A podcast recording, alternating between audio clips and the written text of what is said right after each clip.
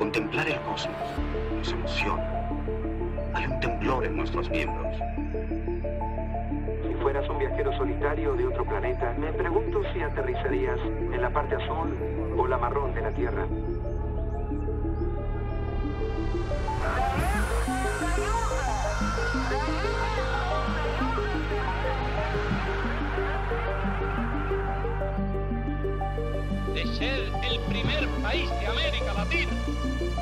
Enviar un hombre al. Sabemos que nos acercamos al más grandioso de los misterios.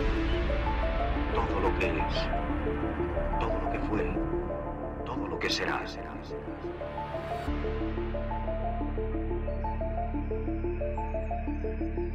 Bienvenidos y bienvenidas a Terraza al Cosmos, episodio 6, Una especie interplanetaria, parte 1.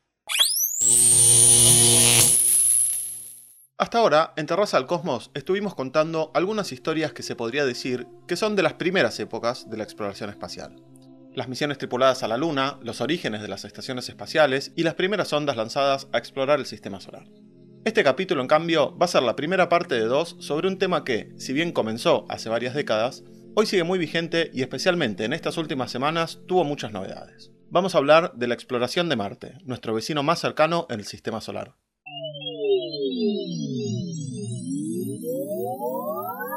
Desde los comienzos de la exploración espacial, Marte fue uno de los objetivos más buscados. Las primeras sondas exitosas se lanzaron en la década del 70 y desde entonces se fueron sumando las misiones robóticas hasta llegar a la actualidad. Y de hecho, al momento de publicarse este episodio, se van a haber mandado ni más ni menos que tres sondas al planeta rojo en las últimas semanas, incluyendo a la misión Perseverance de NASA, que es la más ambiciosa al día de hoy. Five, Five, four, engine ignition, two, one, and liftoff. As the countdown to Mars continues, the perseverance of humanity launching the next generation of robotic explorers to the Red Planet. En esta primera parte vamos a repasar un poco estas misiones robóticas, sentando las bases para lo que vamos a hablar en el próximo capítulo, que va a ser sobre cómo van a ser las futuras misiones tripuladas a Marte. Pero antes, un poquito de historia. Los primeros registros que se tienen de Marte se remontan hasta el año 1500 a.C. De hecho, Marte aparece en el mapa estelar más viejo que se conoce al día de hoy, que está pintado en el techo de la tumba del faraón egipcio Seti I, que data del 1500 a.C. Los planetas, Marte incluido, se diferencian a simple vista en el cielo, entre otras cosas, porque sus posiciones van variando noche a noche respecto de las demás estrellas, moviéndose a través de las distintas constelaciones. En aquella época, los astrónomos egipcios, y un poco más adelante, cerca del año 1000 a.C., también los astrónomos chinos, ya estaban familiarizados y llevaban registros del movimiento de los planetas en el cielo nocturno. Justamente, la palabra planeta que usamos hoy en día viene del griego planetes, que significa errante o vagabundo. Los griegos, a su vez, obtuvieron gran parte de sus conocimientos de astronomía de las culturas mesopotámicas, que por ejemplo asociaban a Marte con su dios Nergal, que era el dios de la guerra, y así pasó derechito a la cultura griega, y Marte pasó a ser la representación de Ares, el dios griego de la guerra. A lo largo de la historia, las observaciones fueron refinándose, y a partir de la invención del telescopio, se empezaron a registrar por primera vez algunas características físicas del planeta, como regiones más oscuras y sus casquetes polares blancos, que hoy sabemos que son de dióxido de carbono. ¿Qué tal amigos? Estoy mirando a Marte. Interesantísimo. Hacia finales del siglo XIX, una serie de observaciones erróneas llevaron a creer que la atmósfera marciana contenía agua, y de la mano de esto llegó la idea de la posibilidad de que el planeta pudiera albergar vida.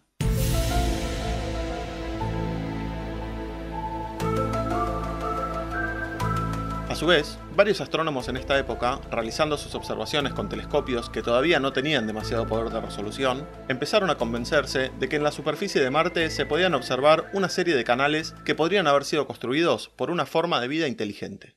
Detectada presencia extraterrestre en chalet a reformar.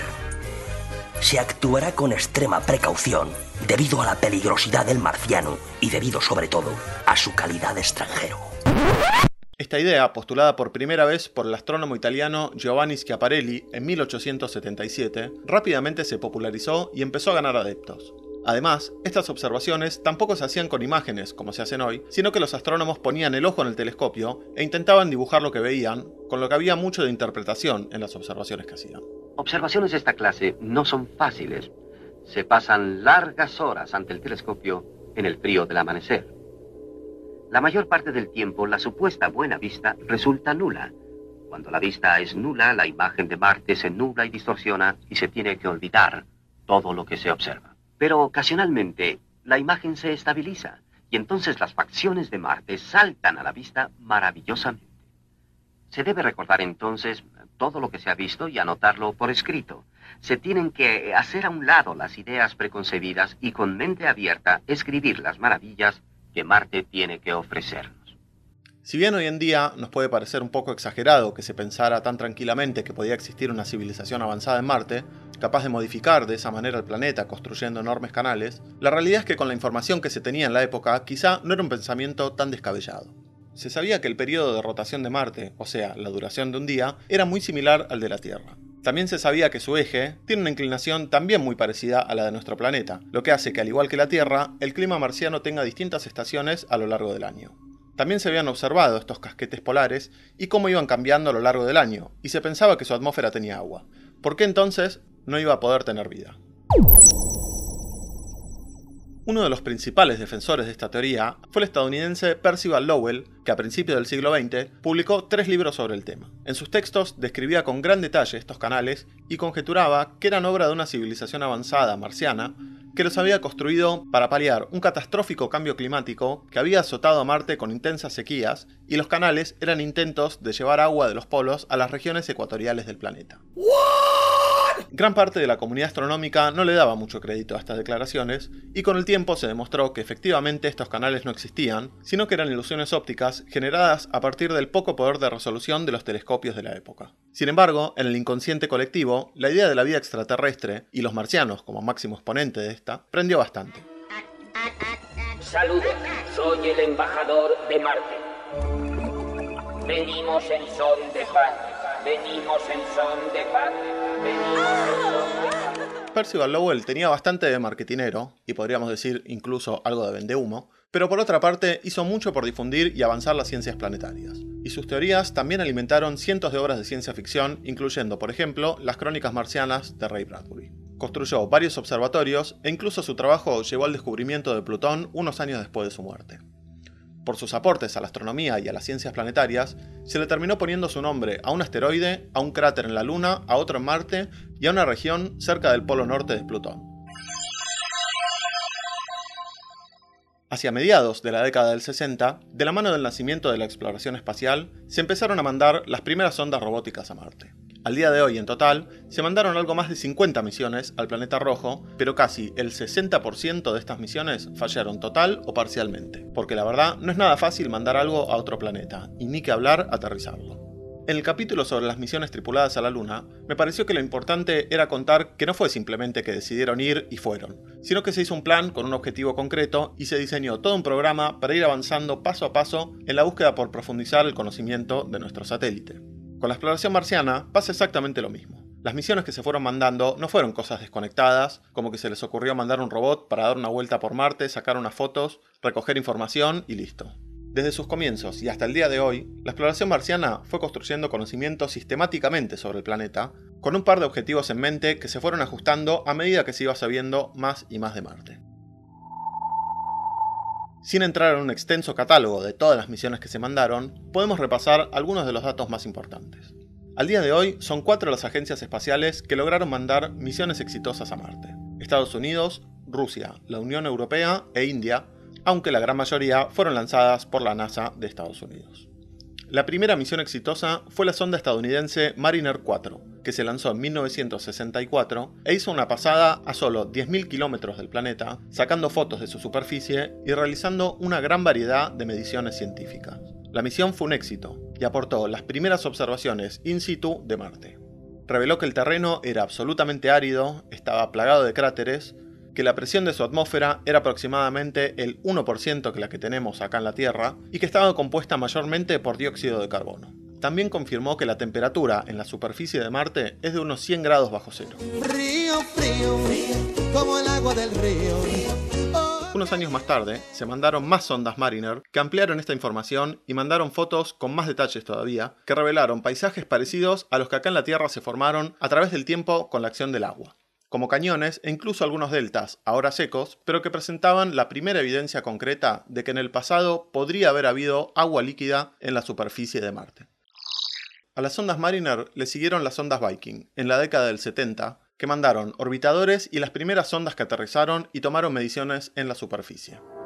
Las cámaras de cada aparato vikingo revelaron algo como un desierto rocoso. Más allá del aparato mismo, vimos por primera vez el paisaje del planeta rojo. No tenía apariencia de un mundo extraño. Había rocas y dunas de arena, montes ondulantes, todo tan natural y familiar como cualquier paisaje en la Tierra. Desde ahora y para siempre, Marte sería un lugar, un lugar conocido. En realidad, la primera sonda que aterrizó fue la Marte 3, una sonda soviética, pero que falló a los 20 segundos de aterrizar y logró mandar una sola imagen que llegó corrupta y se veía toda gris, en lo que posiblemente haya sido la misión espacial más anticlimática de la historia. Años de trabajo y preparación, 7 meses de viaje, primer aterrizaje exitoso y una foto rota y 20 segundos de comunicación. Nunca se supo bien por qué dejó de transmitir o qué problema tuvo la sonda.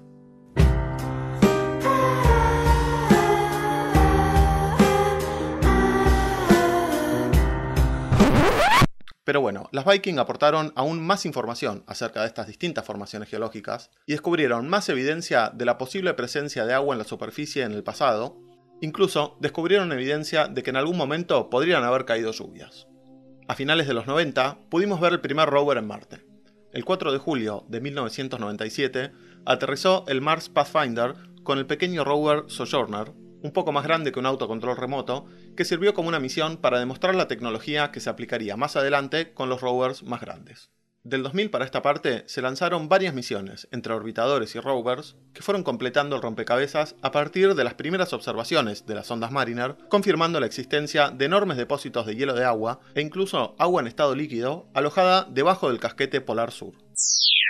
Decíamos que todas las misiones y sondas que se mandaron no se mandaron simplemente a ver qué pasaba en Marte, sino que se fueron trazando objetivos concretos a medida que se iba sabiendo más del planeta. En este sentido, el objetivo que se fue trazando fue el de seguir el agua. Se sabe que el agua fue uno de los ingredientes esenciales para la creación de vida acá en la Tierra y se cree que su existencia en otros mundos puede ser clave para descubrir vida.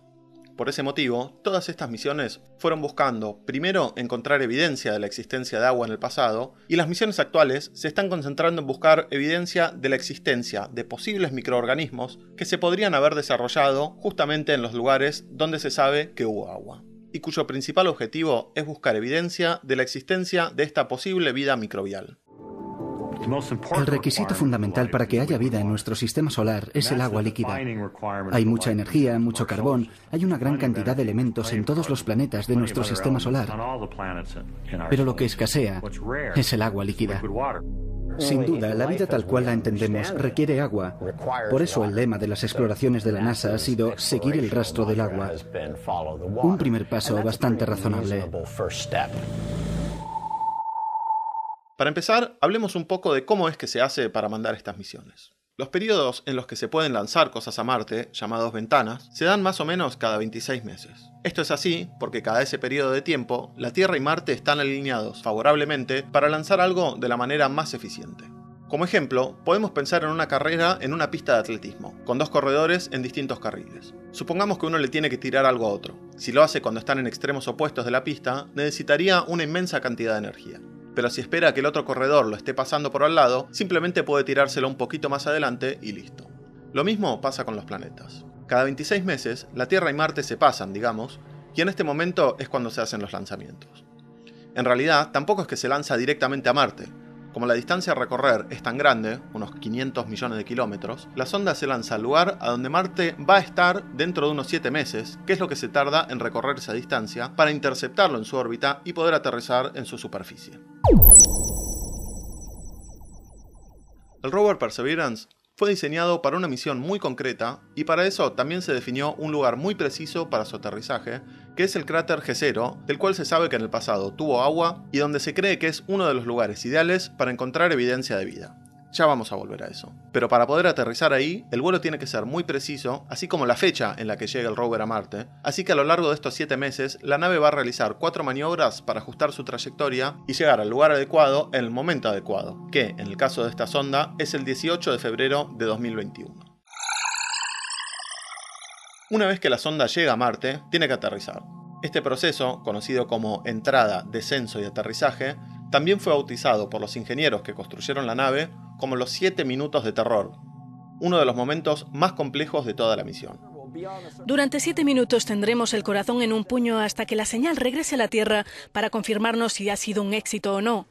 Los siete minutos de pánico es el nombre que le han puesto a la maniobra de descenso hasta la superficie marciana. Todo el personal responsable del desarrollo de la operación vivirá esos minutos con máximo anhelo.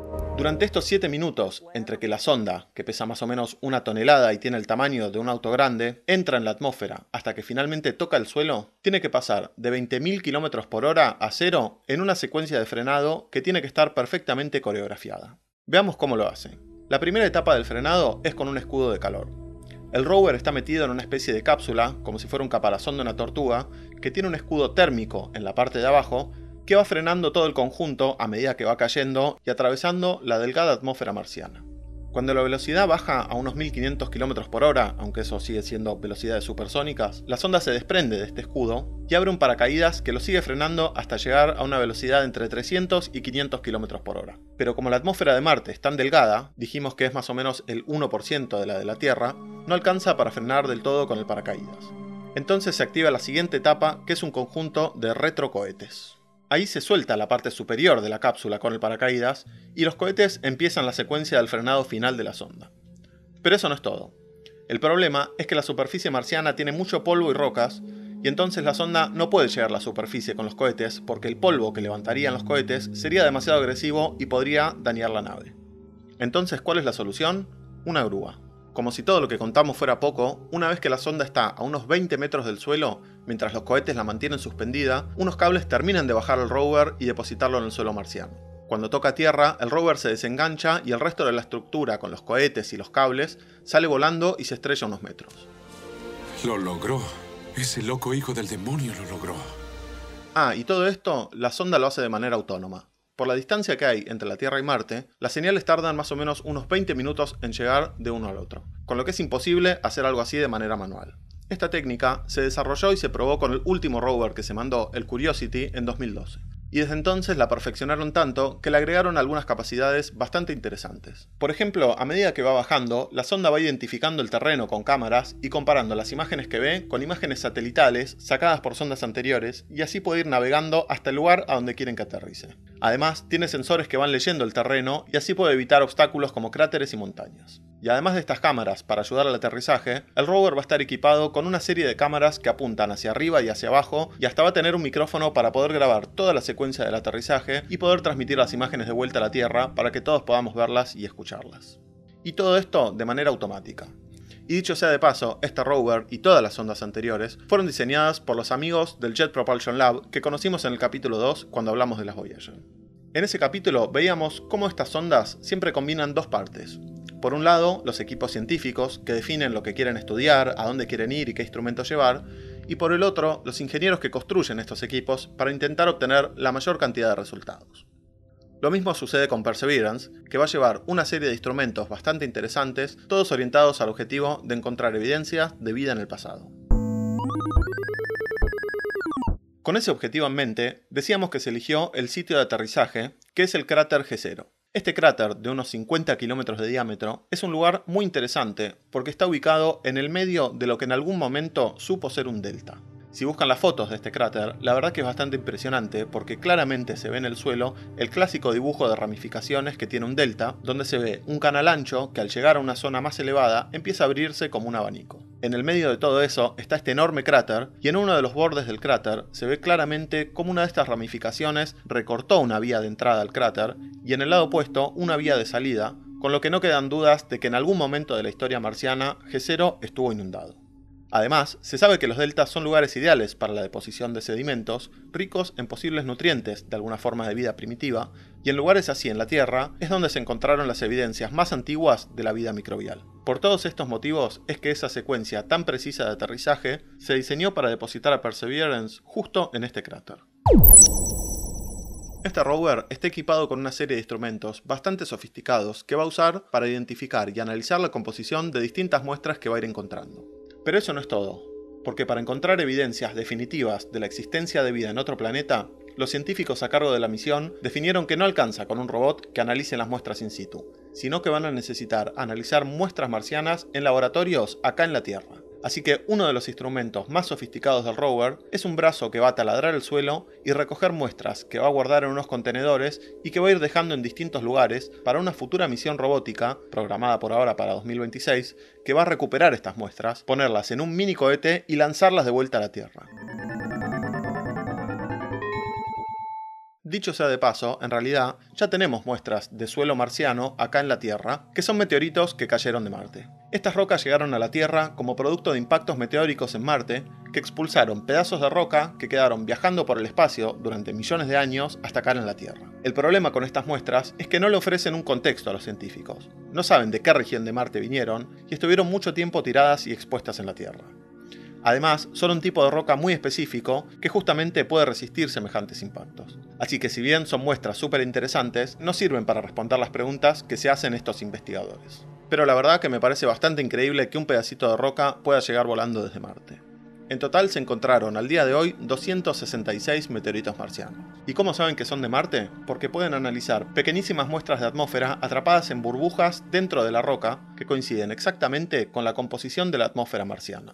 Yeah, Mr. White. Science. Volviendo a nuestro rover, decíamos entonces que además de analizar muestras in situ, también va a tomar muestras para que eventualmente regresen a la Tierra. Esta propuesta de recuperar muestras, más allá del desafío tecnológico, pone en marcha toda una serie de procesos también muy interesantes que seguramente sean el tema de algún otro capítulo, que es la protección planetaria. La protección planetaria es el principio mediante el cual se pretende evitar toda contaminación biológica que pueda suceder durante las misiones interplanetarias y que involucra dos tipos de contaminación.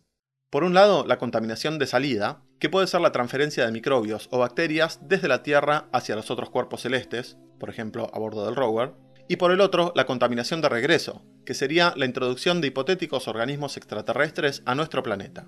Andando todo el mundo tenemos que encontrar a esa cucaracha.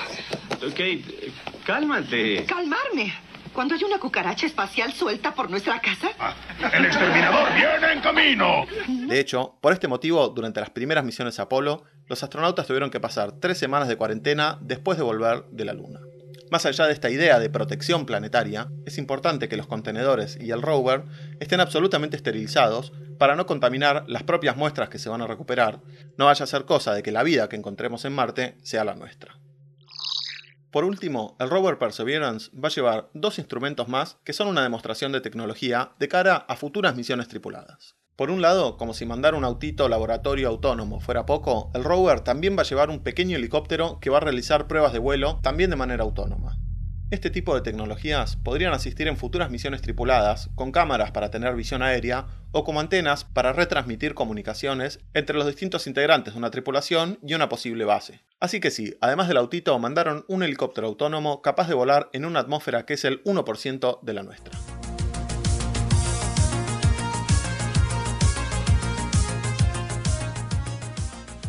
El otro instrumento que lleva, y que también va a ser fundamental para futuras misiones tripuladas, es uno bastante ingenioso llamado MOXIE, cuya función es tomar dióxido de carbono de la atmósfera marciana y mediante electrólisis generar y almacenar oxígeno. El oxígeno no solo sería necesario en una futura misión tripulada para que respiren los astronautas, sino que también sería necesario para los cohetes, ya que para quemar sus combustibles necesitan oxígeno y hoy en día todos los cohetes llevan su propio oxígeno en tanques si se pudiese generar el oxígeno en el propio planeta, el cohete no tendría que llevar todo el oxígeno que necesitaría para volver desde Marte, y sería bastante más sencillo y mucho menos costoso usar eso que tener que llevarlo desde la Tierra. De hecho, al día de hoy, la única manera que se considera un viaje tripulado es si esta tecnología se demuestra y se desarrolla y se convierte en una manera viable para generar el oxígeno necesario para una misión tripulada a Marte. Entonces, más allá de la misión científica tremendamente ambiciosa de Perseverance, Vemos que esta misión es fundamental también porque nos lleva un paso más cerca de poder pensar en armar misiones tripuladas para que algún día aterricen personas en Marte. Bueno, hasta acá hemos llegado con el capítulo de hoy. Si esta historia les pareció interesante, les recomiendo que no se pierdan la segunda parte en el próximo capítulo, donde vamos a hablar de cómo se están pensando y diseñando estas futuras misiones tripuladas, la tecnología que se va a usar y los desafíos que todavía hay que resolver para poder aterrizar con seres humanos en Marte. Como siempre, si les gustó el programa, les pido que lo recomienden y pueden dejar mensajes o comentarios en www.anchor.fm barra o mandarme un mail a terrazaalcosmos.gmail.com. También pueden seguirme en Twitter como arroba francomecon1 o en Instagram como Terraza.